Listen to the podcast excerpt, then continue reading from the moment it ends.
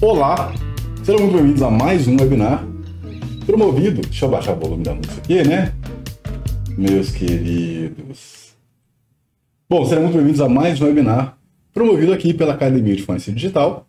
Meu nome é Wesley Rodrigo, estamos aí em clima de Natal e hoje, para a gente poder falar aí sobre um assunto que é muito importante para quem está começando a área de infraestrutura, para quem pretende atuar com virtualização, para quem está verificando custos, né, se vale a pena aí ter um data center no seu escritório, ou se vale a pena migrar para a cloud, ou se vale a pena aí é, ter uma infraestrutura uh, barata, ou uma, uma infraestrutura profissional. Enfim, esse webinar é para você. E antes de falar sobre o nosso convidado, gostaria de pedir para você aí que você compartilhe né, esse webinar com as pessoas do seu grupo uh, de WhatsApp, do seu grupo aí de LinkedIn. E nós vamos falar um assunto, sobre um assunto muito interessante, que é sobre uh, VMware versus Proxmox versus Hyper-V, qual o melhor. Para falar sobre esse assunto, eu tenho aqui o Adnan Donato, uma pessoa que eu tive o prazer e o privilégio né, de conhecer pessoalmente aí, primeiramente no aqui quando eu vim para a STW e depois aí de poder é, brincar um pouquinho no palco aí de um dos maiores eventos de forense da América Latina, que é o AFD Summit, e hoje eu não estou com a camisa, tá? Mas, sem mais delonga, eu vou aqui apresentar para vocês. Uh, então vamos lá. E aí, bom? Bom, eu sei. Bom também, então tá bom. Mano, seja muito bem-vindo aí a, a, segundo webinar que você faz aqui, né, no canal Segundo da já. A gente tá junto aqui, então por isso a gente olha um pro outro aqui, pra quem não tá. Ele tá ali do lado, ó. Você não tá vendo, ele tá ali, ó. É, a minha mão aparece aqui, ó. Boa tá demais. todo o equipamento ali, ó. Isso. A brincadeira onde acontece. Perfeito, perfeito. Bom, cara, obrigado aí. Pá, agora não, bicho. obrigado. Valeu. Tamo aí no finzinho do ano, né? Sim. Aproveitar esse festinho aí e fazer esse webinar aí pra falar com o pessoal. Perfeito. Bom, então fica à vontade aí. É, se você quiser já apresentar a sua tela, que na verdade eu vou apresentar, mas. A minha tela que é a sua. Só me falar que eu mudo aqui. Tá apresentando os três já? Vou mandar agora. Boa. Beleza. Bom, pessoal, vamos falar hoje um pouco de virtualização, né? Um assunto que surgiu há um, um bom tempo atrás, já há muitos anos, que é utilizado para otimização de hardware, né? O pessoal tem lá o seu servidor, pô, a máquina tá muito processador tá usando pouca coisa, pouca memória. Pô, tem espaço, tem processamento sobrando. O que, que eu vou fazer com isso? Ah, vamos utilizar ela de outros recursos. Hoje, a gente está falando de virtualização, o pessoal começar a rodar várias máquinas dentro dela, né? Não só o hypervisor, tem vários dentro. Hoje a gente já partiu para muita coisa, o cara tem um só sistema e começa a usar containers, né? A gente vai falar de um pouco aqui que um desses hypervisor faz isso também. Então a gente vai falar basicamente para chamar a atenção, colocamos lá VMware, Proxmox e o Hyper-V, mas temos também o Zen Citrix, né? Boa. Que é outra plataforma de curso, plataforma de virtualização muito grande que tem aí no mercado. E o cara babaca, né?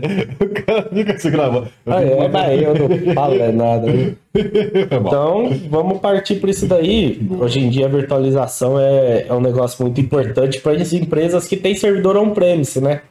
Com esse negócio de, de nuvem, cloud, Azure, AWS, GCP. Então, quem tem on-premise, virtualização está sendo muito importante para estar tá trabalhando com esses hardwares.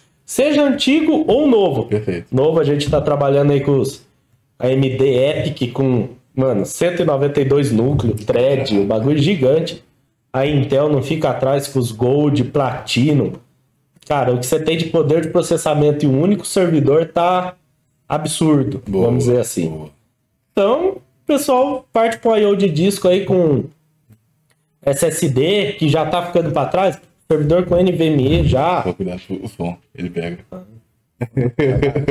Storage com NVMe também. Então, alta performance com alto hardware, né? Perfeito, perfeito. E lembrando que, é, é, geralmente, no meu caso, eu gosto muito de Hyper-V, apesar que a Hyper-V é da Microsoft e tal, e é caro pra cacete e tal, mas você tem soluções gratuitas e soluções aí que, para quem está começando principalmente, tanto para a própria, própria infraestrutura ou para trabalhar né, como consultoria e tal, é, é importante saber essa diferença para saber quando começar, por que começar e quanto cobrar em, também, né? Enfim. É.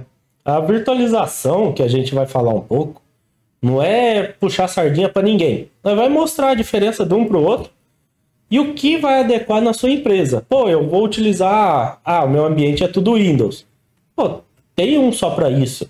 Ah, meu ambiente vai ser tudo Linux. Uhum. Ah, eu vou trabalhar misto. Pô, eu tenho muito banco de dados. Vou trabalhar com ponto flutuante ou não. Então a gente vai ter bastante coisinha disso daí. Perfeito, perfeito. Quer que muda aqui? Hum, Vamos começar falando aí. Quem que é o Adnan, né? Perfeito, perfeito. Sou diretor na STW Brasil e na Academia de Floresta Digital. Então eu tô nessa área de tecnologia já faz uns 15, 16 anos. É, Foi onde eu cheguei em São Paulo para trabalhar. E aí entrei nessa área meio de supetão, né? Mas seguimos. Então, sou pós-graduado em Cybersecurity. Fiz pós-graduação também em Perícia Forense Digital, que é um dos principais focos da STW Brasil, né? Assim como a Academia de Sim. Digital, que, pô, de centro de treinamento na América Latina, você procurar, o maior que você vai encontrar é ela. exato. Então, trabalho bastante na, no outsourcing, né? Suporte técnico, parte de servidores, essa parte de virtualização on-premise, migrações para cloud, tudo isso. Trabalhamos bastante com resposta a incidente, que é, é algo que afeta muito essa parte de infraestrutura, né? A gente tem muito ataque de ransomware. Tanto que na FD tem alguns webinários aí que vocês vão procurar sobre ransomware, ataque, resposta a incidente, outras partes de GRC, que é muito importante nisso também. Então é basicamente esse é o Adnan. O cara que tá aí correndo atrás dos negócios aí junto com esse pessoal da FD e da SCW. Perfeito, perfeito. Aqui tem um pouquinho do- dos virtualizadores, né? A gente tem o VMware, o Microsoft Hyper-V, Proxmox, o Citrix Zen Server e o KVM. O KVM é uma base dentro do Linux. O que que, o, que é isso? Ah, eu vou virtualizar e eu vou instalar tudo na mão. Eu instalo um Linux Server ali, um Debian, um Rock, um Slacker, um CentOS, qualquer um. Instalo o KVM, o kernel dele, começo a virtualizar puramente ali dentro. Pô, isso é muito bom se eu for ter um ambiente totalmente Linux. Cara, a performance disso é muito boa. Alta disponível, vou fazer cluster, uma coisa maior. Pô, o VMware é bem indicado para isso. Perfeito. Hyper-V, pô, Microsoft. O que, que eu vou usar nisso? Cara, se o teu ambiente é Microsoft, usa Hyper-V. Cara, você ter um, um- máquinas virtuais dentro do Hyper-V, o tempo de resposta dela é muito rápido. Tô falando de, ah, é muito mais rápido que o VMware, o Proxmox. No Hyper-V é. Você trabalhar com Windows é muito rápido. Você reiniciar a máquina, você precisar de qualquer problema. Troubleshoot é Windows, né? Então, se você tem algum problema ali, até você descobrir, é Event Viewer, você correr um pouquinho atrás. Diferente do VMware, Proxmox e o Citrix, você tem muito mais log, né? Bom, falar do Citrix. Cara, Citrix é uma plataforma de virtualização gigante. E a gente, é, tipo assim, você vai encontrar muito pouco lugar que utiliza ele aqui no Brasil, creio eu. Você vai ver muita engenharia, empresa de engenharia. Por quê? O Citrix trabalha muito bem com placas de vídeo da NVIDIA. As, as próprias para engenharia e virtualização. As dos- da linha A. Cara, você tem lá placa de vídeo que é para 10 VMs, 8 VMs. Você coloca essa placa de vídeo no servidor, duas, três placas de vídeo no, no Citrix, servidor do Citrix. Cria as máquinas virtuais Windows ou Linux, é que você precisar fazer o, o cálculo, plotagem, o que for, parte de engenharia, principalmente os CAD da vida, né? E faz o pass-through dessas, dessas placas de vídeo diretamente para VM. Ele tem a segmentação da NVIDIA, você instala o driver no Citrix e ele faz a VM reconhecer isso inteiramente. Cara, a performance disso é sensacional. Cara, é muito louco. É, é bem legal mesmo esse tipo de, de trabalho do que o Citrix faz. Boa, perfeito. Vamos passar um. Perfeito, perfeito. Bora. Aqui um pouquinho do que é a virtualização, né? Se eu utilizar um hardware, seja novo, seja antigo. Pô, tem uma máquina parada lá no, na empresa lá, pô, na época 2008. É. Ah, é um Xeon X3110.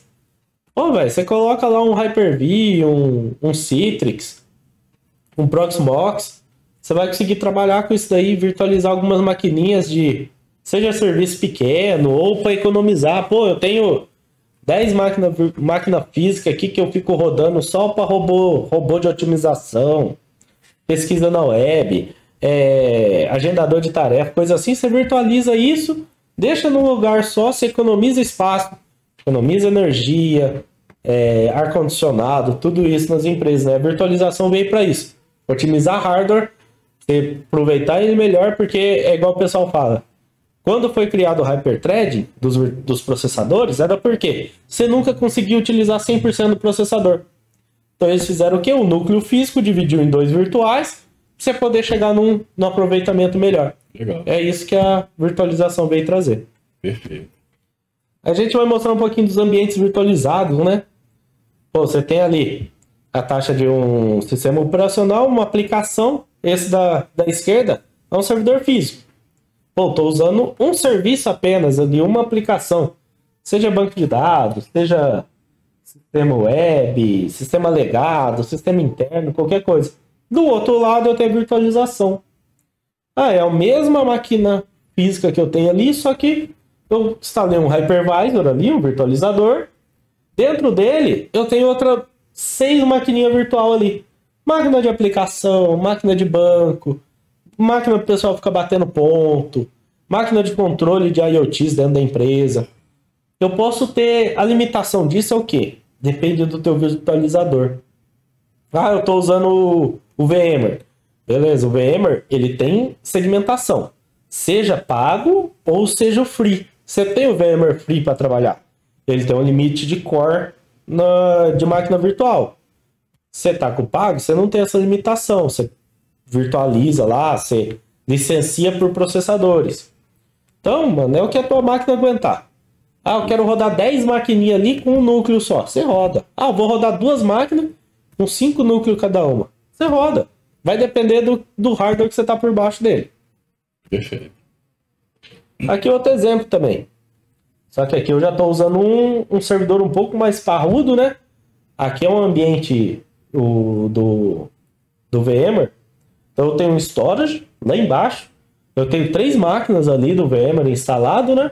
E dentro dela é o segmento que eu quero. A primeira tem algumas aplicações, a segunda outra, a terceira outra. Isso tudo eu utilizo a máquina só para processamento e memória RAM. O que está sendo salvo está gravando tudo dentro do meu storage. Então, qual que é a vantagem de eu ter uma rede SAN segmentada desse tipo? Eu posso segmentar as VMs ali e colocar, ó, essa VM eu preciso de alta disponibilidade. Ela não pode estar fora do ar. Eu monto esses três servidores no cluster do vSphere e jogo essa máquina lá. Em qual deles ela vai rodar, o vSphere vai escolher para mim. Aí tá rodando na máquina 1. Se a máquina 1, por exemplo, desligar por algum motivo, perder conexão de rede, ela migra automaticamente para 2. Por quê? Processamento e memória está na, na máquina física.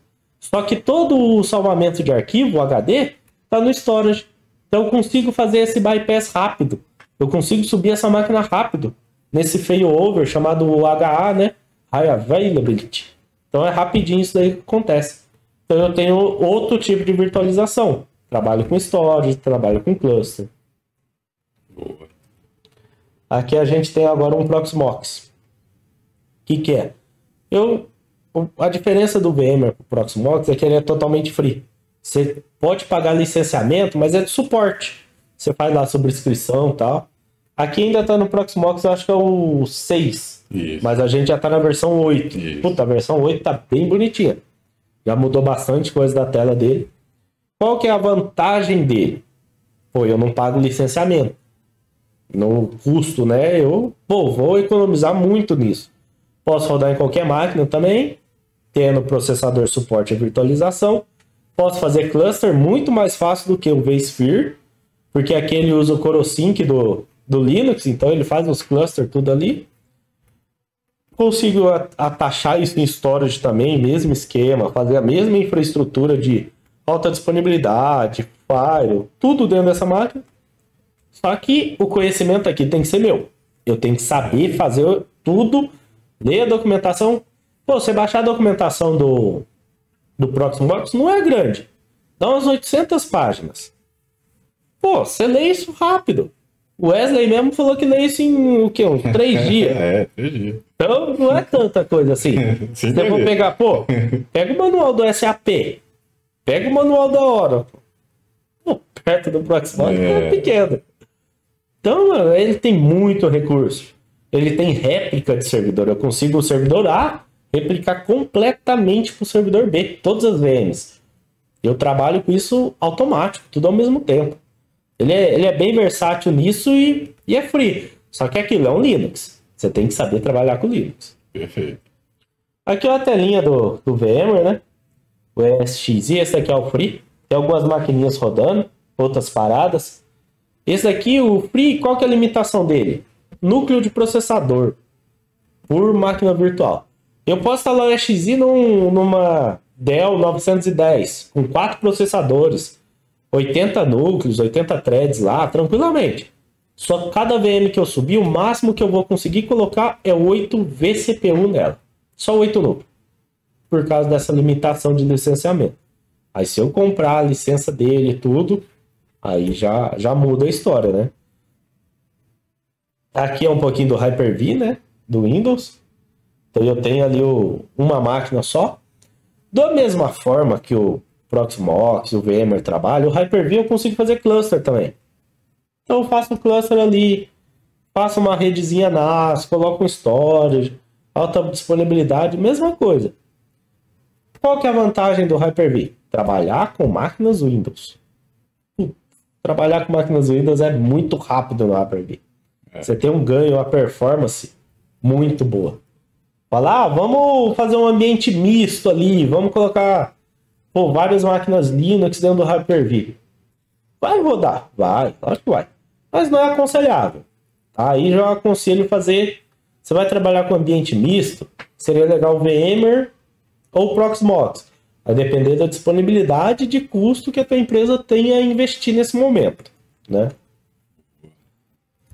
Aqui a gente já tem um pouquinho do que é o, a parte de storage, né? Ou quando eu vou atachar o storage no, num cluster aí, fazer um cluster de máquinas virtuais, como é que eu vou salvar isso? Aqui a gente tem um storagezinho da EMC, foi comprada pela Dell já há um bom tempo. Então eu crio as LUMs ali nele, cada LUM é uma máquina virtual. Essa LUM eu posso atachar em quantos servidores eu quiser. Ah, eu posso taxar em 10 servidores da Hyper-V. Posso taxar em 10 do Proxmox, desde que eles estejam em cluster. Estando em cluster, eu atacho isso, faço a disponibilidade. Aí está rodando a máquina A, caiu a A, ele migra para B, caiu a B, ele migra para C, caiu a C e migra para D. Tudo isso configurado. Estando isso bem configurado, cara, essa máquina vai estar o máximo de tempo possível disponível ali no teu ambiente. Aqui a gente tem mais um, um pouquinho do que é uma SAN, né? A gente tem ali a parte de servidores, a parte de SAN, onde eu jogo, o, faço toda a parte separada do, do cluster ali. E aí eu faço a conexão com a, a parte da rede interna, né? Pode passar? Volta. Voltou? Então, ficar mostrando essa parte aí é chato, né? O PowerPoint é chato. Cacete. Então, ô, mas daí continua aqui, nós vai descontraindo um pouco falando, Boa. tomando uma aqui, né? Só aproveitando então, é, tem assim, eu, É água, viu? é, gente, é água. Não é Água pinga, da, não. água da STW, né? É, A STW tá fornecendo água aqui. Não é pinga não, gente, é água. Ó, Isso aqui ele. geladinha. Então, aí, é, sobre, sobre essa questão de, de VMware, não sei se você vai passar no slide respondendo essa pergunta, mas para quem está começando, por exemplo, e quer aprender, mas só tem uma máquina, por exemplo, para brincar, é, e aí a máquina dele, vamos pegar de duas, de duas formas. É uma máquina, é, tipo uma máquina legal e tal, e, outro, e outra pessoa tem uma máquina parruda. Quais ferramentas de virtualização você daria de conselho para essa pessoa, é, tanto na máquina fraquinha e da máquina parruda, começar a brincar? Vai do que essa pessoa quer fazer. Ah, é um laboratório interno. Ah, eu vou brincar com, com Red Team, vou brincar com Blue Team. pô, vou rodar um Kali, vou rodar bastante coisa desktop, vou brincar um pouquinho com SQL Server. Na máquina mais fraquinha, eu aconselho você instalar um Proxmox. Hum, Ele vai otimizar um pouquinho melhor ali o Linux, ele consome pouco da máquina e tal. Caso é compatibilidade também. Dá uma lida na documentação, vê qual que é o seu processador.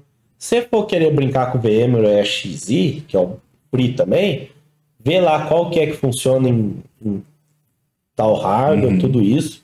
Pra você ver qual que é o melhorzinho ali. Perfeito. Vai muito do que você quiser fazer ali nesse ambiente. perfeito.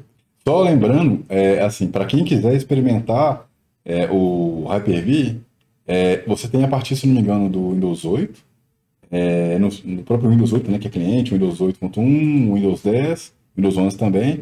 Então, e se eu não me engano, é de graça, né, o Hyper-V no Windows Client, não? Ah, né? Tipo, você pagou já a licença do É, Windows, sim, né? sim, sim, sim. Mas se a pessoa já tem No- Windows, na máquina, tipo, Isso. o Hyper-V. Pera aí. Deixa eu ver um negócio aqui que o pessoal tá chamando lá na portaria do prédio agora. Eita, vai lá, vai lá, vai lá, vai lá, vai lá.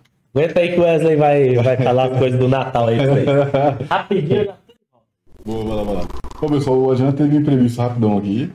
É, mas aí, falando aqui sobre a minha experiência na questão do Hyper-V, é, se você né, tem ah, interesse em montar um ambiente virtualizado e tal, é, pelo menos na, na minha visão, assim, para simular um ambiente, eu gosto muito do, do VMware Workstation, por exemplo, que eu coloco na minha máquina, aí eu coloco as máquinas de acordo com a forma que eu quero, né, é, utilizar ali para poder simular. E também eu uso o Hyper-V é, é, mais no meu ambiente de server mesmo, de servidor. É, e aí cada um tem a sua limitação, cada um tem ali a sua forma que você vai trabalhar. E nesse caso, dependendo de, de como é a sua infraestrutura, de como que você vai escalar isso, é, eu acho que é importante você começar né, com essas versões, digamos gratuitas, para você entender ah, e conseguir prever ali. De boa?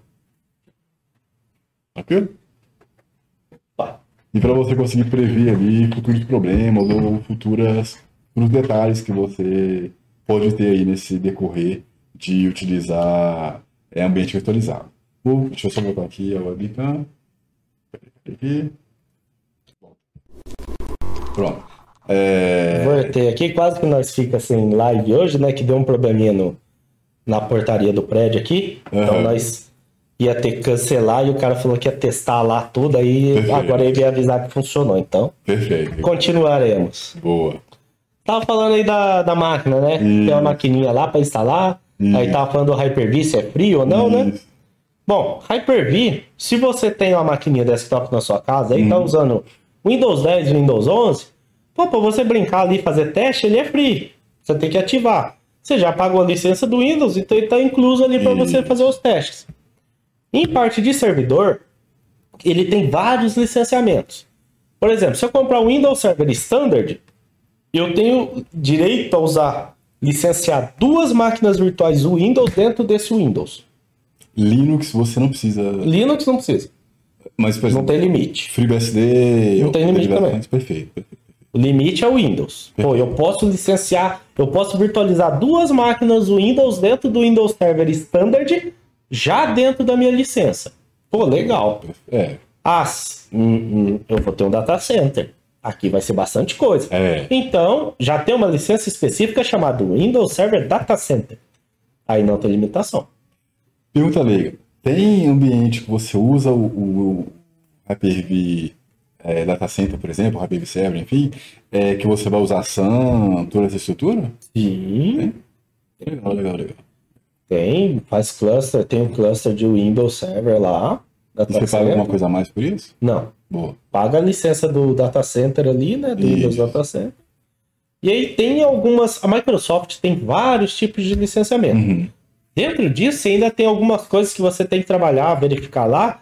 As licenças de VDI do Windows virtualizado. As Você vai utilizar né? CAUD e ASTS. Isso, Tem algumas outras coisas. Então, sempre é bom consultar. Se você vai colocar na sua empresa, consulta Isso. uma revenda, um especialista Microsoft para verificar isso daí. Que é, às vezes é enroscado, viu? Sim. É, é, é- é- é bom ter- você ter, ter lembrado disso, porque, por exemplo, quando eu comecei a montar e eu queria colocar o data center e tal lá em casa, E aí eu fiquei. Aí quando eu comecei a descobrir que você tem o, as licenças de call e tal, aí você começa a ver que, cara, é uma cilada você caçar e investir nisso, porque é muito pesado o custo. Tem, é tipo, vamos pegar, por exemplo, SQL Server. Pô, SQL Server tem várias modalidades também. Standard, Enterprise. Se eu pego o Standard, eu tenho que ter a licença de call dos usuários que vão conectar no SQL Server. Isso. Ah, se eu pego o Enterprise, eu licencio por núcleo de processamento da Isso. máquina. Aí eu não preciso das calls de acesso. Só que a discrepância de preço de um para o outro é muito grande. Se eu pegar um, um SQL Server Standard, eu vou pagar, eu acho que 12, 14 mil, algo assim. Pois é. Só que cada licença de call é mais uma grana. Sim. Então, se eu tenho 100 pessoas na empresa, esse licenciamento já foi para mais de 80, 90 mil. Pois é. Se eu pego o Windows, o SQL Server Enterprise para uma máquina com dois processadores, a gente já está falando na casa de uns 150, 200 mil reais. Então, É. só que eu não preciso de call de licença, né? É, Então eu é, posso pôr quanto é. usuário acessar. Um web service pode acessar mil pessoas ali. Pois é. Então, assim, é por isso que eu falei de você brincar com o ambiente de, de sua casa e tal. Porque quanto mais você vai, primeiro, se famili- familiarizando com o virtualizador específico e você vai, né, achando que, ah, esse aqui eu consigo trabalhar melhor com ele, é, quando você pensar em escalar, você vai ter esses, esses probleminhas que vão virar problemões lá na frente se você não é, observar esses detalhes. Exato. Perfeito? Ó, tem uma pergunta aí, o Gilberto tem- Davi, né? responder já? Perfeito. Perguntando, né? É, usar o Kali para atacar o Windows E usar o FTK. e usar o FTK Imager. Qual você acha melhor para atividade dessa? Bom, aí você tá falando de perícia forense e Red Team, né? Tá Isso. fazendo as duas coisas ali. Isso. Cara, como é um ambiente é, pessoal, qualquer um desses vai te atender. Pô, eu quero. Vai depender da máquina que você tem. Se você quiser instalar. Essa máquina vai ficar. É a que você utiliza, ou você tem um servidorzinho parado para isso. Se é a que você utiliza, pô, Hyper-V. Ou se você utiliza Linux, KVM. Agora, ah, é um servidorzinho que eu vou deixar parado ali, vai ficar só para isso. Proxmox ou VMware? Faz num desses dois aí que, que é sucesso o negócio. Boa, boa. Tem. Deixa eu só. Uma besteira aqui. Tem, é... Efeitos do BREC. Não, eu vou. Esse fim de semana a gente já tava em Belo Horizonte, no BREC. E- Cara, evento sensacional. Exato, exato. Ano que vem, FD lá novamente estará. É que depois foi patrocinador. Foi né? patrocinadora lá do evento. Palestras sensacionais, pessoal muito legal lá. Exato. exato. Ó, tem a pergunta aqui do. Não, na verdade não é pergunta, é afirmação. Do Romulo Alves. É, gosto muito do Prosmox, coloquei dois servers em produção e vim atendendo bem. Aproveitando, obrigado. é, Esse Vim, você falou que vem atendendo bem ou você tá usando o Vim Backup também? Exato. Boa, é boa, bom ponto, porque, por exemplo, eu estou usando agora o Vim Backup para poder fazer backup, redundância não sei o quê. E aí no, no Prosmox eu via que pelo menos o backup das VMs, o próprio Prosmox ele faz, né? Se você tiver um Prosmox. Sim, versões, o, né? o Proxmox, ele, desde a base, é, ele só tem uma versão. Ele não tem. Não, tipo assim, a versão de. Ah, o 6, 5, 4. Não, não, tipo assim, tem Prosmox é, EVE, né? Que é, é Environment, environment é uma coisa. E pelo que eu entendi, parece que tinha uma outra versão. Ah, tem o. Proxmox Backup. Isso. Sim, é outro serviço Ah, que pra você fazer backup do Proxmox ou de Isso. outras máquinas também, é um serviço do Proxmox de backup. boa. Mas no próprio Proxmox, Virtual Environment, o virtualizador, ele tem lá. Você clica na maquininha, ele tem lá snapshot, backup, você pode gerar o backup ali mesmo. Perfeito. Ou via script com VZDump. Cara, é infinito, né? Linux. Você pode fazer coisa pra caramba. Boa. E o Vim Backup você faz réplica também. Tem algumas empresas que fazem é, esse tipo de serviço. Aí eu replico teu sistema interno para nuvem com o Vim Backup sincronizado. Pô, taxa de 10 minutos de diferença. Se pegar fogo na tua empresa, qualquer coisa, eu tenho um desastre recovery lá Isso. prontinho para te atender. Isso. Pois é. É tô, assim, eu tava começando a estudar um pouquinho sobre vinho, só que, assim, uma das coisas que eu meio que parei por enquanto, é que, por exemplo, hoje no, no Hyper-V, eu uso o, o HD, e aí eu já faço, assim, eu uso um DAS, né, então eu tenho o RAID 5, por exemplo, e aí eu faço, é, eu tenho um Windows Server com com interface. Hum. Só para quem não sabe, o, o Hyper-V você tem a forma de instalar é, a versão Core, que é só a versão com linha de comando. né? É, antes ele tinha o Windows Server Hyper-V.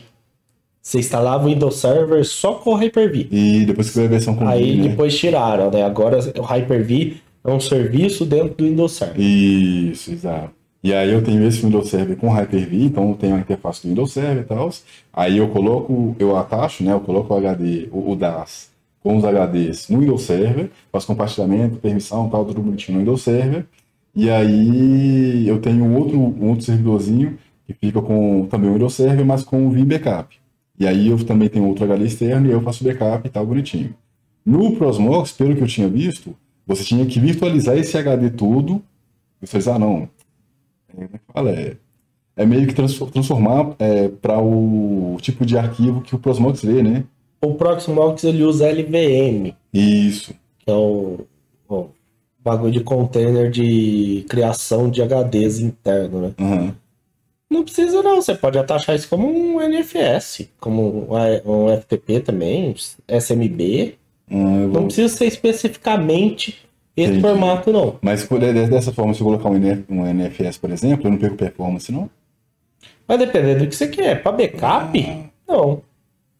Entendi. Vai perder performance se quiser usar ele como, como um file server, tipo um file server ou algo para rodar a máquina virtual Era, dele. era pra usar como. Assim, é, se, se fosse pra Prosmox, eu iria tudo pra Prosmox. Aí, aí o meu receio era, por exemplo, já tem os HDs já estão com os arquivos, e aí transformar, é, transformar eles em outro formato de arquivo, eu teria que fazer o backup e formatar o HD, sacou? Depende. Esses HDs estão em que tipo de sistema? Tá no NTFS. Ah, é dentro do Windows mesmo, interno. Isso. Ah, então aí lascou mesmo. aí Tem que fazer. Pois é. Aí, aí por isso eu não fui. Assim, ah, não sei, aqui. Eu, por exemplo, se. Se, é, se der algum BOzinho no próprio, é, no próprio Prosmox, eu posso perder o, o, sei lá, a conexão que ele faz com, com os HDs, e eu posso perder os arquivos. Eu fiquei com esse medo, assim, sabe? Ah, entendi. Sacou? É, mas enfim, é isso. E os caras começam a tirar dúvida, né? Ó, o, o Fabrício Nascimento ele pede para você falar mais sobre o KVM. KVM. KVM, ele é a base do Proxmox, porque o Proxmox é um Linux, né? ele está no Debian, então ele é a base do ali do sistema. E também você pode instalar ele direto no Windows, no Linux, né? Sabe, eu tenho um, um Linux aqui, um CentOS, eu vou lá, instalo o KVM, vou começar a brincar um pouco com máquina virtual dentro disso. KVM, ele é robusto demais E é gratuito? gratuito. Oh. Totalmente, é kernel Linux, né? Então ele é totalmente gratuito. Você consegue brincar bastante com ele ali. E ó, tá aí o KVM ele necessita um pouquinho mais de conhecimento, né? Não é só instalar ali, pô, você mexer com Virt, Virtlib, Virt Manager, você acessar as maquininhas, como é que você vai fazer? Se estiver trabalhando puramente ali no Linux, sem gráfico, sem nada, que é o certo, não, o server ali, É. aí a brincadeira fica mais legal. Boa. É bem legal. E um, bom, um ponto que você colocou aí que é importante, por exemplo, se você vai colocar alguma, algum é, virtualizador em, em produção, é importante também você, por exemplo, né, no caso do Windows Server, do Hyper-V, né, no caso, ou de é, virtualizadores que tenham interface amigável, digamos assim, é importante você entender que quanto menos, é, digamos que interfaces ou serviços É. assim, para segurança melhor, né?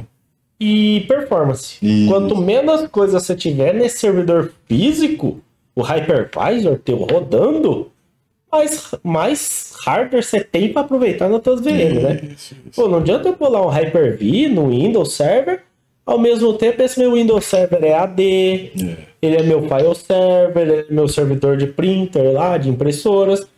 Pô, tudo isso degrada um pouquinho ali na performance, né?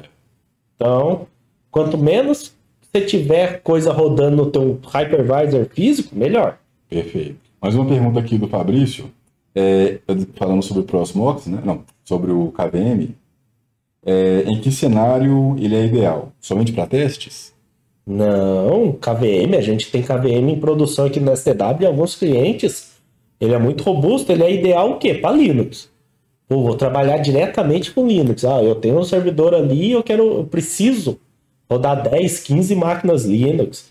É, Samba Server, File Server, Apache, Nginx, Tomcat. Mano, é, PostgRi, nós temos muito PostgRi também. Tudo isso, você, Cara, mexendo meu cabelo. você coloca no KVM. O KVM é o mais indicado para você trabalhar com Linux. E ele é, a performance dele é muito boa. Perfeito. É, trocou aqui ou deixa aqui? Essa imagem. É, é, Opa, aí é quando o cara tá trabalhando com virtualização, ó. É. Um monte de servidor e tudo tá rodando bonitinho. Olha que beleza. boa. É legal trabalhar em data center assim que você entra. Eu Ah, gosto, eu gosto. Eu gostava de legal. entrar assim, cara. E eu achava lindo eu ficar olhando os modelos dos servidores e as luzinhas piscando assim, É. mexendo. Tipo, é muito- É, uma coisa que eu tenho é, tipo, matar por servidor, né? É, Se eu for também. trabalhar em algum cliente, a gente pega bastante cliente de servidor, data center. A gente pega muita coisa de resposta a incidente também, Isso. perícia. Toda vez que chega num data center, um local, um CPD, que seja, vai mexer em tal servidor, eu quero saber a configuração daquele servidor Sim. Inteirinho. Quem tem de processador, qual versão, memória, quanto que ele tem de HD, rede, tudo isso para ajudar no que eu vou mexer. Sim. Eu gosto muito de saber do hardware que eu estou trabalhando ali, para eu saber como dimensionar isso, como melhor trabalhar. É, essa é... Alguma coisa aqui? Ah, É porque deu um delayzinho. Eu tenho delay. Mas é a mesma coisa, é os data center ali, trabalhar, né? Trabalhar com ambiente bom. Você ter, segmentar isso legalzinho. Você- independente do que você vai usar, seja o Citrix, seja o Hyper-V, seja o VMware, trabalha, monta direitinho o teu projeto, Sim. faz ele legalzinho, separa a logística ali, Sim. o que é servidor, o que é NAS. Ah, eu vou fazer VLAN. Você consegue fazer VLAN virtual nesse Sim. hypervisor, é muito fácil. Nossa, é incrível. Você cria ali vSwitch, placa de rede interna, Sim. Você faz Fire. Eu tenho um cliente rodando o Proxmox que ele tem um Firewall de borda dentro dessa máquina. Dessa máquina, as outras é tudo rede local. Eu acesso a rede local através do Firewall. Tem VLAN para interligar a rede local com outro, com outro DMZ ali dentro. Eu tenho um cintura assim. Então, então é muito legal você trabalhar assim. O, um que é muito fácil de você trabalhar com vSwitch assim é o VMware. Nossa, a parte de Virtual Switch ali que você É. cria nele, nossa, é muito legal. Então, o, V- o VMware, é, é, eu só brinquei muito com a parte do VMware Workstation, que é o virtualizador. do Hacker Ah, Center. para virtualizar desktop, Isso. né, ali para o usuário. Aí eu, tipo, o V- o vCenter e tal, eu, não- eu brinquei um pouquinho só, porque é, eu, eu queria ter, eu- assim, é, eu quero ter o meu, eu quero ter meu data center em casa, né, digamos assim, né. Então, por exemplo, eu comprei um, um hack, por exemplo, e aí eu descobri que você tem modelos específicos para estruturas diferentes, né. E aí eu fui começando a tem hack perceber de isso. 19 de Sim. profundidade, Sim, então o tamanho dele, Sim. ah, é, é hack para telecom, é hack para Sim. servidor, ventilação traseira, isso. ventilação frontal, ventilação por baixo, por cima. Sim. O meu é um- é um de parede, e aí eu descobri que eu comprei errado por isso, mas depois eu vou comprar um bonitinho de chão. Mas assim, como hoje eu tenho uma máquina que eu usava antes, eu fiz ela virar servidor, então atende. Aí eu comprei tipo uns, um- umas fãs, né, de, que puxam 1.2 volts por, sei lá, por minuto, sei lá. E aí ela pega o. Como essa máquina já. Ela era, era gamer, então o gabinete é robusto Ela já é tem, ventilo, é, tem ventoinha. Então ela já se resfria e, e esse ventilador ele só pega o ar quente e joga pra fora. Nós temos um slide ali daqui a pouco falando de ventilação. Perfeito. lá. Então, pois é. Outra coisa é, você vai fazer um lab desse em casa, virtualização, tudo. Pode ter certeza, cara, tua maquininha vai esquentar. Sim. Ela vai dar uma fritadinha mais legal. Pois é. Pô, você trabalhar com virtualização é querer utilizar mais do processador, mais do hardware, para poder otimizar isso. Então, você rodar bastante maquininha ali, cara, É. eu já fiz bastante teste de rodar até a máquina travar. É. Fazer teste mesmo, falar, mano, tem aqui a maquininha, vamos rodar até, até ela travar, vamos ver Uhum. quanto que aguenta. E nós chegou ao resultado É. esperado que era travar. E- O, ultimamente, o que, que eu fiz aqui nessa data? A gente tinha umas máquinas com Proxmox, eram i3, sexta geração. Máquina de 3.7 GHz. Oh, tá com 16 GB e tal. o, tem uma storage já taxada e tá VM rodando storage. Essa maquininha dava bem conta, só que era um dual core, Uhum. quatro threads só. Aí era aquilo, ligava uma máquina e desligava a outra, né? No... Então, você tem que prestar atenção nisso. Dimensionamento de quê? Processador e memória. Pô, não adianta eu ter lá 16 núcleos e rodar 10 máquinas de dois núcleos cada uma. E todas usando 100% de processador. É, Então a máquina física não, não vai aguentar, pois ela é. vai parar. Aí eu tiramos, a gente tirou essa maquininha, o pessoal de infra, de server lá da STW, né? Tirou essa maquininha utilizou uma máquina legada que a gente tinha. Duas, pra falar a verdade. Dois Mac Mini 2012. A maquininha com i7 de terceira geração. Aí já era quatro. Só que é quatro núcleos, oito thread. Isso. Então, pô, eu ganhei que eu consigo rodar Sim, mais máquina sim, virtual ali. Sim. Coloquei isso daí num clusterzinho, eu vejo lá duas maquininhas, as duas eu gerencio junto, num painel só. E eu tenho muito mais poder de processamento Exato. E uma máquina muito pequena, só que tá no ambiente refrigerado, porque E- é 90 graus ali, bonito, o É. processador rodando. É, exato. É, é legal. Quer que eu faça aqui? Pode passar. Ó, o Romulo pergunta se você vai falar sobre delay de é, ES, né, que é entrada de saída, se não me engano, do Prosmox. É, essa parte aí é, é embaçada. É, É, você vê lá na telinha do Proxmox lá, às vezes você vai mexendo na máquina virtual, ó, a máquina não responde comando, você vai mandar arquivo I/O de disco, ah, entendi. tá muito lento. Aí você vai ver, tem o I/O delay lá em cima, pô, às vezes tá em 10, 20. Cada vez que esse I/O delay aumenta, é a taxa de gravação de disco que tá lento. Cara, Então isso daí é performance. sim. É aquilo, tem algum problema. Ou tem muita máquina rodando no mesmo disco, Sim. Ou você tá com problema de algum disco ali, você dimensionou errado, Sim. teu RAID pode estar com problema, alguma coisinha assim. Sim. A gente já viu algumas coisas de, de delay lá, de ter problema, era degradação de RAID. Um HD de um RAID 5 foi embora, ele falou que não queria mais trabalhar. Hum.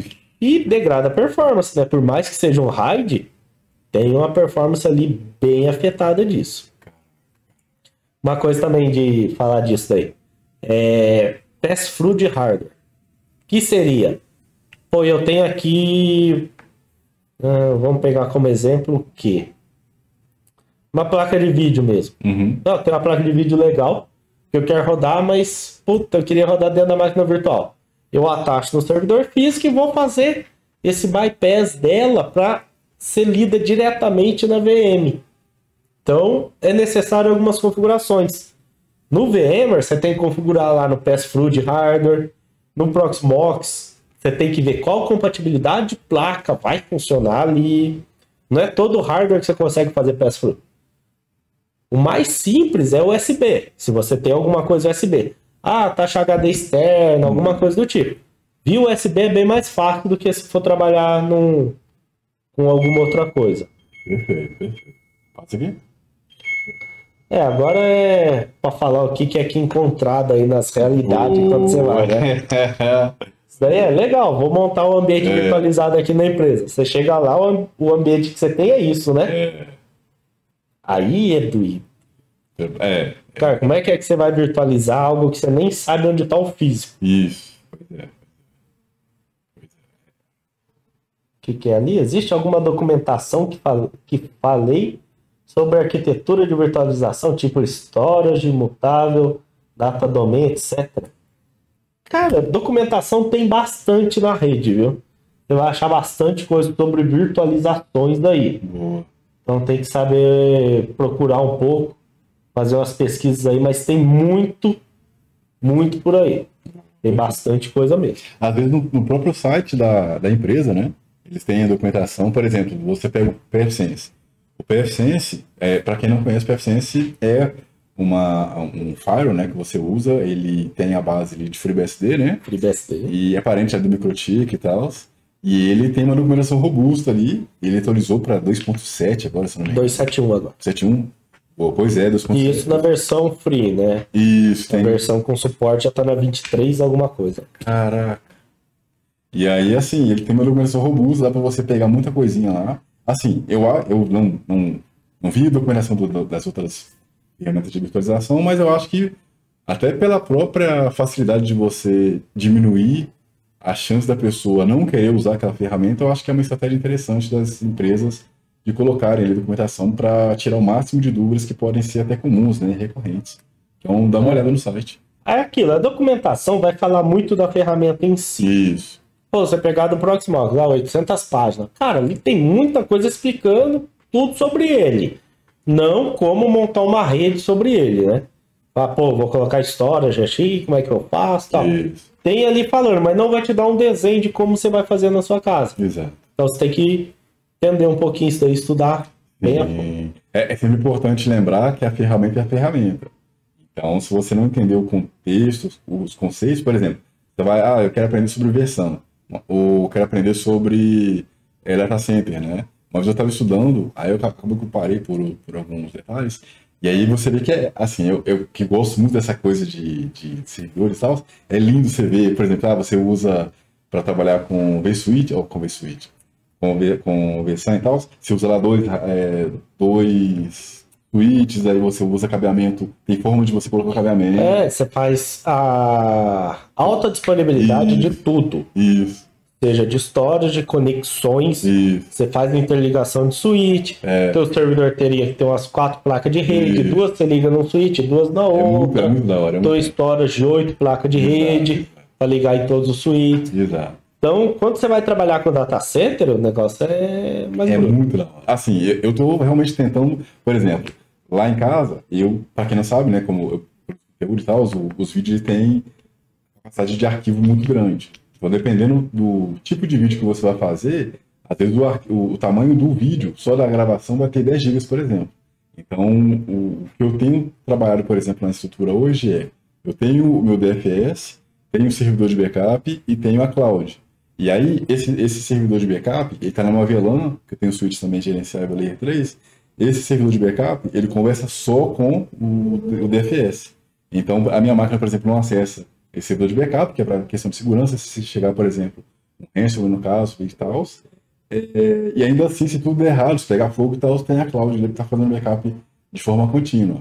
E aí, à medida que você vai é, estudando e vai tentando aplicar isso na prática, eu, gosto bastante nossa, eu, eu acho muito lindo. Os caras, né? É legal, é, É é um bom. ramo de se trabalhar muito da hora. É muito bom. Porque é aquilo, tem muito tipo de coisa pra fazer. Sim, Não é simples. É. Pô, eu vou fazer uma coisinha aqui. Cara, tem diversas formas de fazer a mesma coisa. sim, Você pode ter um ambiente gigante para trabalhar com sim, uma coisa simples, sim, ou um ambiente simples para trabalhar com uma coisa gigante. sim. Então é, é bem legal essa parte de hardware aí. Só um último detalhe. É, é... um detalhe importante, principalmente para esse tipo de caso aqui, é ter uma documentação própria sua. Cara, toda infraestrutura Sim. tem que ser documentada. Exato. Topologia, Pô, topologia. Porque é aquilo. Pô, você sabe, sabe. Você tá dentro de uma empresa. Amanhã você pode não estar. Isso. A empresa pode ser demi você pode demitir, você pode morrer, É, pode acontecer qualquer coisa, cara. é. E aí, quem vai tomar conta disso se você não passou pra ninguém, ninguém fez com você? Olha o ambiente desse daí. Você chegar lá, tá um ambiente assim. Ah, vai ali e desliga o, o cabo do, da rede do virtualizador e conecta no outro storage. Pois é. Nem sei cadê storage ali, velho. Imagina o cabo dele. A comple- À medida que você Aí vai. o cara fala, ah, o cabo amarelo. Pois é. E assim, se você não tiver padrão nem pra cor, você tá ferrado. Não, então. É interessante. É Então, documenta certinho o que, que você vai fazer, monta o desenho, um projeto. Sim, sim. Hoje em dia tem bastante coisa na web que você consegue fazer, né? Tem uma ferramenta gratuita para Windows, eu não, eu não vou mexer aqui agora na tela, porque o que vocês estão vendo é minha tela, né? Então, se eu mexer aqui, vai atrapalhar a apresentação. Mas eu vou ver se eu consigo achar.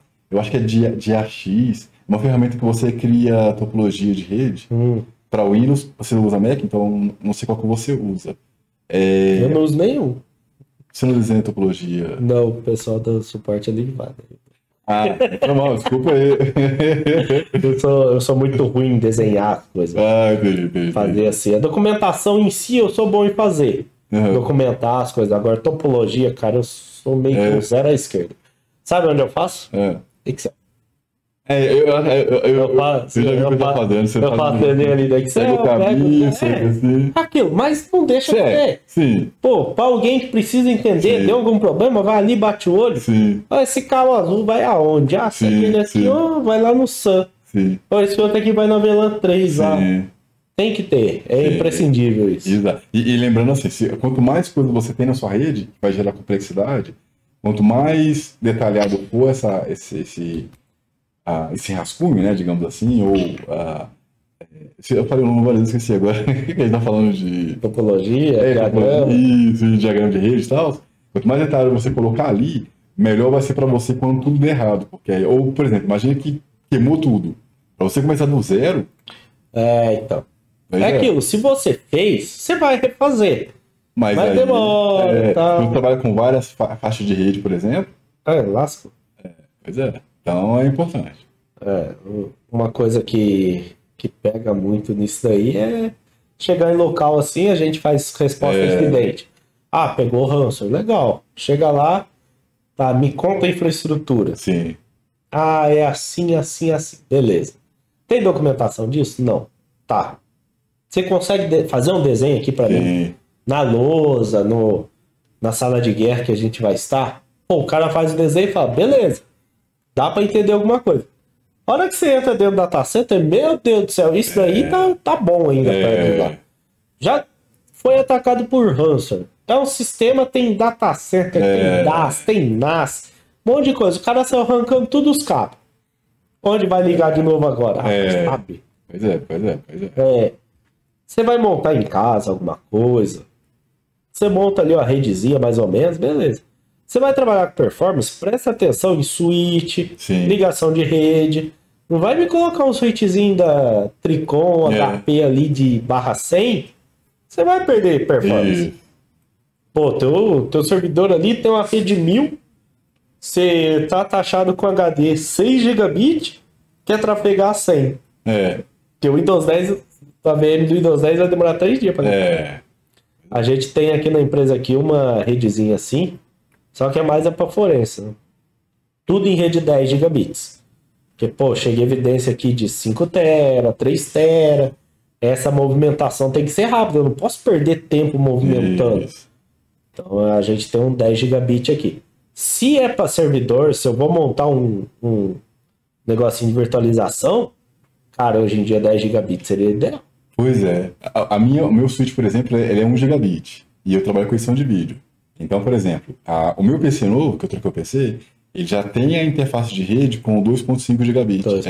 É. E aí, assim, eu comecei a pensar, cara, vale a pena eu trocar, colocar um switch 10 gigabit para comprar o cabo específico para isso, só para editar ali, ou eu compro um NVMe de 4 teras, coloco no meu PC, edito bonitinho, terminou, aí eu mando, saca? Então eu tô avaliando isso, por exemplo. É, no caso, a NVMe, a performance dele, É tem absurdo. como você comparar com a É, né? E é mais Uma barato do que você montar um, uma É, um infraestrutura só switchzinho pra 10 isso. gigabit aí, meu amigo, você vai É. pagar caro. Ainda mais agora com a caixa de importação. Porque eu, eu tô trabalhando lá fora pra comprar. É, com um pouquinho mais caro. Sim. Tem switches 10 gigabit aí na rede. Putz, 10 gigabit. A gente, o que a gente tem aqui é da UbiKit. Então, Mas aí você tem que trabalhar tudo, com tudo da UbiKit também. não, não? só GBIC, né? GBIC de conexão. Mas, ah, o ele não, não te tá- obriga. Não, De boa, de boa. tipo, o nosso storage é QNAP, nosso switch é, é UbiKit e os servidores é. A placa é da Asus. Ah, ó, As legal. Rock. Gigabit, né? Gigabit. Então, é só a conexão do, do switch com a, com a máquina ali, com a placa de fibra, que ele pede o GBIC da UbiKit. Entendi, Então, entendi. entendi. tranquilo. Da hora, da hora. Isso, aí. isso aí eu acho que é o cara que acabou de pegar o que a gente falou. É, quase isso mesmo a situação. Quem nunca passou por isso no data center? É. E pode ver ali que os cabos, as pontas, tá tudo cortado, né? É. O que aconteceu com esse cara aí pra estar cortado? Pô, ataque de Hanser, o cara falou, mano, tira os cabos tudo lá, desconecta tudo, estamos sendo atacados, tá pulando, É. velando, tá fazendo diabacá. O cara chegou lá e meteu a faca, meteu a tesoura nos cabos em vez de sair puxando. É, rapaz. Aí tá o outro ali tentando descobrir onde que é cada um. exatamente. exatamente. Então é. E, isso é triste de você pegar, pô, não ter documentação. Pô, você vai trabalhar com virtualização, vai trabalhar com ambiente grande. Chega lá no data center, lá o cara colocou 20 desktop como servidor. Você olha e fala, cara, vamos montar um servidorzinho aí, ó. Pega um servidorzinho aí da. Qualquer coisa aí, pega um usado. Hoje em dia tem muito servidor usado, Sim. né? Porque comprar um servidor novo tá caro demais. Ah, é. Tá difícil. Então, pega o servidorzinho usado aí, monta ali, roda essas máquinas, tudo virtual. Então é Sim. E, muito mais vantagem. Isso a gente tá falando de on-premise, né? isso. Empresas que têm coisa local ainda, não Sim. tem, não tá fazendo migrações para nuvem ainda. E, e o, o detalhe, assim, eu até queria uma vez. É, que seu- o saco com isso aí, na verdade. Caralho, falar de virtualização, o cara quer ficar tirando dúvida, velho. tá, tá, ah, ele, ele marcou esse, esse webinar pra falar coisa dele. Não, Não é pra falar pro público, é pra falar não. dele. Eu- eu- o que eu ia falar é assim, é que é, na, na, na época eu te, eu te enchi o saco quando eu tava querendo comprar um servidor usado. Eu queria pegar uma, acho que era 12, 12200 da, da Dell, uma R, não, uma R200 L2, se não me engano. Que era bem, é muito velha, Sim, sim. só que ela tava saindo, você conseguia achar 1.200, 1.500 reais na época, mas ela não valia isso porque era muito É, a velha. CR200 é a maquininha de entrada. Sim, Nós tem acho que mais umas quatro ali dentro do armário ainda, mas da primeira geração. pois é. Então é Pentium 4, dois núcleos, o X31 10 Xeon, Pois mas é é. 3.0, é um radiozinho bem legal, Exato. Rafael. Então, tipo assim, a questão de quem, quem por exemplo, for pegar para estudar, beleza. Mas quem for pegar para montar um mini data center para trabalhar, oferecer consultoria, é importante, por exemplo, verificar, quando for comprar servidor usado, aí você me confirma aqui se eu estiver falando besteira. Mas, por exemplo, ah, se o, ser- o servidor físico for muito antigo, ele provavelmente vai ter ali falhas de segurança no processador. É, isso, você tem limitação de Hum. hardware e limitação do sistema que você pode instalar. Exato. Adianta pegar um servidor aí de 2008 e querer rodar um Windows 2022 server. Não vai. É, Eu vou ter muito mais problema de rodar as coisas do que isso. isso. Pegar um servidor aí muito antigo e rodar um Proxmox 8. Exato. Pô, não foi feito para isso. O Isso. kernel do Linux mais novo aí, o já estamos indo pro kernel 5, né? Já vai sair o 6 logo em breve. Então, adianta, você tem que trabalhar conforme a E- especificação. A, essa máquina aqui tá falando que no suporte dela, antigamente, ela rodava até o VMware 5, o EXE. Mas no ambiente de teste, roda ele. Por mais legado É. que seja, não deixa isso exposto na internet pra você não correr É. risco de vulnerabilidade, É. ataque, tudo isso. Mas, dependendo da limitação do hardware, é só você se adequar ele. Exato. E também tem a questão da- das peças de, de troca, né? Vamos supor, se você tem um servidor muito antigo, as peças de troca são mais caras se bobear, né? É, quando você for procurar ali, você não vai achar tão fácil. Isso. Mercado Livre tá aí pra ajudar a gente, mas É, tá muito às caro. vezes tá, tá foda pra você achar peça mais antiga mesmo. Pois é, pois é. Ah, é. Ventilação, aí ó. Chegamos no, no ponto que você falou lá. Isso. Isso daí é pra você ter uma boa ventilação no teu servidor, não deixa ele dar uma fritada. Ó, tá, tá bem dimensionado ali, é igual que você tem na tua casa, né? Tô tipo isso. Só que na verdade o PC, ele. ele... Tá feioso. O PC, pelo menos, ele já tem o, o ventoinho bonitinho, ele refrigera tudo. É, então isso aí tá refrigerando tudo. Não, é- Mas é isso, ó, tome cuidado com isso. Virtualização é para utilizar mais o hardware. Isso. Então você pode ter um superaquecimento ali. Ah, você vai montar uma maquininha para virtualização? Hoje em dia, você tem coolers muito bons, você tem water cooler, você consegue dimensionar isso legal, um, um, como é que é, um gabinete bem arejado para Isso. né? É- consegue trabalhar legalzinho com isso daí. Não deixa acontecer isso daí, ó. Tá, tá uma esquentadinha aí, você perdeu um hardware por causa disso É. performance, né? O que, que é o calor do processador? Ele perdendo, tempera... ele jogando para fora a temperatura que ele não conseguiu transformar em processamento. Então por isso que vai subindo tanto a temperatura se não resfriar. Também tem a questão dos HDs, né? Por exemplo, se você não tiver uma, uma boa refrigeração dos HDs, você vai, você vai, assim, piorando a vida útil dele. É, eu vou colocar ali. Ah, essa máquina aqui tem oito gabinetes para HD. Vou encher de HD. Vou encher de HD mecânico e tudo um É. colado no outro sem espaço. Isso. O HDzinho também frita, gente. Que ali é mecânica, que ali gira É. e gira rápido, viu? 7.200 RPM, 5.400. Então isso daí é tomar um cuidadinho aí com é. Temperatura, que isso daí pode, pode atrapalhar muito a performance. O, o- no Windows, o que eu uso para ver pelo menos a temperatura do HD, por exemplo, que eu uso, é o HD Sentinel. Não sei se você já usou e tal.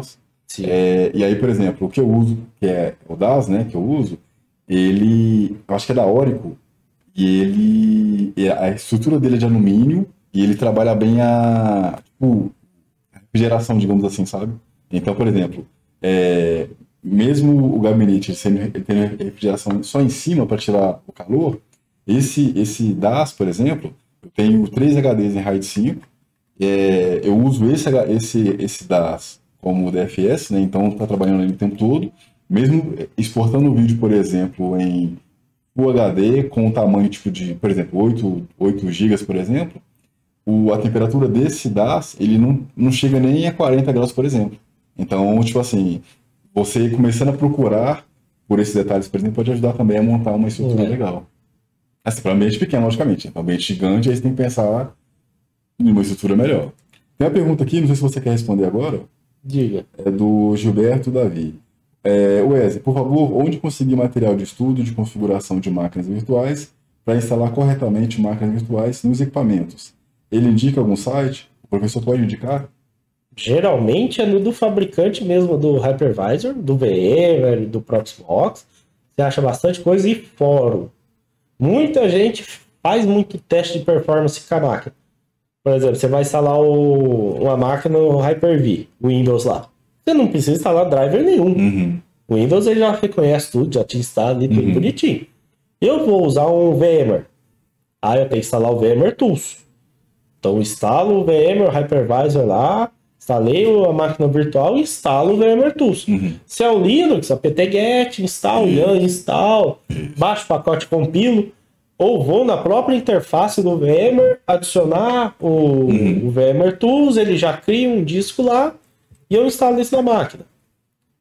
E o Proxmox, Proxmox é KVM. Então, se eu for utilizar o Windows, eu tenho que instalar o VirtIO Drivers. Isso. E aí vai muito do que que você vai usar na máquina. Pô, o processador, ele deixa você escolher qual tipo de processador. Eu posso emular vários outros processadores, outras versões. Eu posso usar o KVM direto, QEMU, ou eu posso ir lá embaixo e trocar para host. O host, ele faz o pass-through direto e tua máquina reconhece aquele processador diretamente. Perfeito. Então tem muita coisinha, placa de rede. Cara, tem muita coisa. Você tem que Sim. procurar muito isso, principalmente em fóruns. Tem bastante documentação, bastante gente falando em fóruns como configurar essas máquinas. Placa de rede é, é, é muito interessante, que ao mesmo tempo que performance, você saber qual placa é melhor, como também disponibilidade. Você pode ocorrer problemas de placa desconectar, perder acesso à rede por placa mal configurada na tua máquina virtual. É, tem mais uma aqui, ó. É possível virtualizar, aí eu não sei se eu entendi muito bem, caçadores de bitcoins em máquinas virtuais. É, me perguntaram e eu fiquei sem, sem responder. Obrigado. Tá, máquina de mineração. Mineração de Bitcoin, qualquer outra criptomoeda, é essencial você ter uma placa de vídeo para isso. Como é que eu vou minerar isso em processador? Mano, você vai minerar nada. Nada, É. nada, nada. Ah, eu tenho uma máquina aqui com 128 núcleos. Puta, eu vou criar várias maquininhas virtual para processar isso.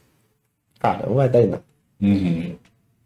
Isso daí para mineração Bitcoin é máquina física direto e roda ali. Se rodar em máquina assim virtualizada, essas coisas, cara, você não vai obter resultado. Boa, boa. É, e aí a gente mudou aqui o. mudou aqui o PowerPoint e estamos no- nos problemas geralmente encontrados, né? Ah, você. é, a gente começou a falar dos problemas de rede, placa de vídeo e tal. Você encontra muito problema aí em, em máquinas, né? Pô, a máquina virtual não tá. tá jogando muito, muita memória para suar. Tá paginando demais. Ah, você configurou certinho essa máquina virtual ali. Você configurou a, a memória, né? Processador, tipo de processador. Galera, não vá para virtualizar o tipo de processador. Se a tua máquina física é um processador da linha Westmary lá, não vai me jogar para ele emular como se fosse um Skylake. Isso. Né? Usa certinho o que você tem, usa via host, instala os drivers. Então, às vezes, você, você fica rodando ali por performance porque você não fez o básico. Às vezes tem atualizações de driver, coisa assim, que você não instalou e a máquina começa a perder performance e você tenta encontrar onde que é. Às vezes você precisa fazer um deploy ali de 20, 40 máquinas rápido no ambiente, você esquece. Você deixa, passa. Em vez de você criar um template já com tudo isso pronto e só replicar, às vezes você sobe isso via linha de comando ali rápido e acaba passando batido. Boa, boa. É. Aí, isso daí é basicamente quando o sistema cai. É. Ah, caiu o sistema. Caiu completo? Não, tá quase, ó. Tá, que é, é aquilo, é os problemas que a gente tem, igual você falou, você comprou um hack, um É. hack pra teto, né? É, pra parede. Então aí, ó, não prenderam muito bem esse daí. É, rapaz. Então, você vê, esses hackzinhos de teto, de parede, qual que é o problema deles? Ele é feito pra rede, não é pra servidor. É, for switch, né? Porque ele não tem ventilação, Pois é. não tem nada ali pra ventilar. Pois o é. máximo que esse daí vai ter é um buraco em cima ou embaixo ali, Isso. atrás só pra passar cabo, então Isso. é pra ambiente assim, mais pra rede mesmo. Perfeito. Boa observação. É, é- é- quando você vai olhar no LinkedIn, não, no LinkedIn, no Mercado Livre, se você colocar hack de servidor de parede, aí você acha. Só que É, tipo, é muito- pesado. Muita né? coisa que o pessoal faz também é jogar a ventilação atrás do servidor. Uhum. Atrás do servidor é onde ele tá jogando a temperatura É. quente. Você tá mandando o calor pra dentro, né? Então eu tô, eu tô fazendo um contra ali É. pro servidor. Pô, quem que é mais forte? Você jogando pra cá ou eu jogando o ar gelado pra aí? Então, correto, joga de frente pro servidor. É, As ventoinhas já estão trabalhando para resfriar isso. isso. Lá atrás a parte quente. Sim. Então, se você tá no data center, tem uma estrutura de Sim. retirada de ar quente do data center. É, é bem interessante isso daí. Perfeito. Então é isso. Bom, Então, virtualização é o quê? Qual que é o melhor para o seu ambiente? Você vai ter que estudar. Não tem como eu falar, pô, vamos instalar o Hyper-V aí que é melhor do que o Proxmox. Uhum. Ou vice-versa, ou o Citrix. Cara, você vai ter que estudar o que, que é que você vai trabalhar, como você vai trabalhar, o que, que você precisa. Aí você monta em cima ali, pô, vou trabalhar com engenharia, placa de vídeo, vou uma placa de vídeo, uma A- A10, eu acho que é a da Nvidia lá para quatro servidor. boa. Então você tem que segmentar isso. Pô, vou trabalhar com bastante Windows, uma rede ali Windows. E outra, não é porque você vai trabalhar com várias coisas, você vai trabalhar com um virtualizador só um hypervisor. Eu posso fazer núcleos. Um núcleo de Hyper-V, um núcleo de Proxmox, posso fazer um núcleo de VMware. Tudo vai depender de como você vai segmentar isso e outra. Licenciamento. Lembrando que Hyper-V você vai pagar pelo Windows. Server Data Center ou outro, e o VMware você vai pagar por core do servidor ali.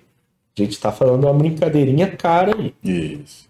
Mas tudo é suporte técnico, quem tá pondo a mão na massa ali e quem está disposto a investir nisso. Porque lembre-se, tecnologia não é custo, é investimento. Isso. É o que é mais brigado na parte de suporte técnico com o cliente. Pô, vamos trocar esse servidor aí e colocar o mais novo? Pô, para que, que eu vou ter esse custo? Não é custo, é investir numa melhor performance, num hardware mais novo, numa máquina com garantia. Pô, passou cinco anos aí, a garantia da máquina já foi. Isso. E aí eu vou ficar trabalhando com máquina sem garantia, dá um problema aí, lascou. Ó, esse aí é o, é o Instagram do professor Adriano Donato. É, também tá na descrição para quem tiver interesse. E aí. O cara tá falando ali do, Isso. do vídeo que a gente jogou os celulares lá. Você também tá no vídeo, né? Eu É, que, aqui que lá nós jogamos vários celulares, destruímos alguns, né? Uns Uhum. 15. Dos 15, 13 recuperamos, dois não quis, não. Mas pra mostrar que dá. Sim. Na parte de cybersecurity ali, Boa. você fazer a perícia forense ali, chega muita coisa pra gente. Dá pra fazer recuperação sim. Tem um videozinho legal aí, depois o Wesley. Eu vou Manda ver, aí. eu, eu acho aqui e aí eu coloco na descrição para vocês conferirem. É, e aí, aproveitando aqui, mouse, cadê aqui? Aproveitando você que ficou até o final. Aproveitando que você tá aí. E aí, Wesley, tá gostando de São Paulo? Nós trouxemos esse menino de BH, né? Fomos pra lá no BREC e falou: vamos levar ele lá pra São Paulo lá pra dar um rolê. Conhecer a cidade grande aqui. Isso. Bichão já quase apanhou ali na rua. Ali. Já saiu correndo pra entrar que o trem tava Já fechando. aproveitar. Ah, cara, tá, tá, tá na hora aqui. É, é sempre bom visitar vocês aqui. É, eu vinha. A primeira vez que eu vim né, na FD foi para o FD Summit. Summit, Então, né? tem alguns aqui que participaram. É, e aí, a gente tá aqui agora para fechar o ano, né, e tal. Tem o webinar de retrospectiva, então não perca. De o quê? Qual Né? Retrospectiva FD 2024. Retrospectiva é quando? Semana que vem? Não, vai ser no, na outra semana. Não, semana daqui 15 dias então. Isso, isso, isso. E aí vai ser, vai ser um webinar bacana, a gente vai trazer algumas novidades para quem tiver é, interessado aí, né, no tudo da FD e tal. Tem E umas coisas legais, né? é, tem muita coisa, tem muita coisa legal ali. E o Summit já tá preparando? Então, a gente vai começar a preparar no- quando eu voltar de férias. ir, né? Férias? eu sou um trabalhador. De novo? eu sou um trabalhador, pô. Trabalhador que trabalha muito, né, cara? O Wesley esse ano aí nessa parte de vídeo aí com a gente foi, foi muito louco. Foi puxado. Fez as coisas bem da hora. Obrigado, obrigado. Ah, parabéns, cara. Não, finalmente, ó, adianta falando aqui. Mas foi da hora, Tô falando só porque tá ao vivo. né? Foi legal, cara. Tá, tá bem da hora. obrigado, obrigado. É, mas, mas assim, a, a, o FD Summit, eu, eu quero. Tô trazendo algumas novidades aqui é, na questão de fazer live e tal, para fazer o FD Summit da melhor forma possível também. E, cara, tem muita novidade pro ano que vem, então, pra você que ainda. Pra você que não conhece FD ou pra você que já tá no FD, é, eu, eu recomendo que você siga a gente, né? E se inscreve no canal, se torne nosso aluno, e você vai, com certeza, aí, é, curtir bastante as novidades aí do ano que vem. Só aproveitando aqui para você que ficou até o final, Adnan, é, Hum. palavras finais. Dia de novo. Que já tinha acabado. É, não, ainda não, ainda não. Não, é isso daí. Vamos.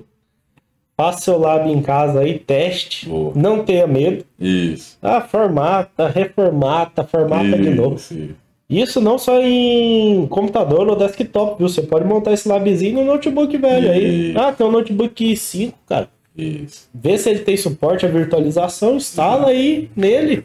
Instala o Hyper-V aí, instala o VMware, vê como é que ele se porta. Você pode trabalhar muito bem nisso daí, fazer esse labzinho de teste em casa, viu? Perfeito, perfeito. É isso. Ó, então, queria aqui agradecer ao nosso professor, diretor aqui, parceiro grande. Achei que cheguei fica caladinho. queria agradecer aqui ao nosso parceiro, é, Adnan. É, a gente se vê aí no próximo webinar. Grande abraço a cada um de vocês. Ixi, você gostou? Dá o like aí. boa, boa. Então é isso aí, pessoal. É, Deixa eu só mexer meu cabelo aqui. Até mais breve aí. E valeu, pessoal. Fui.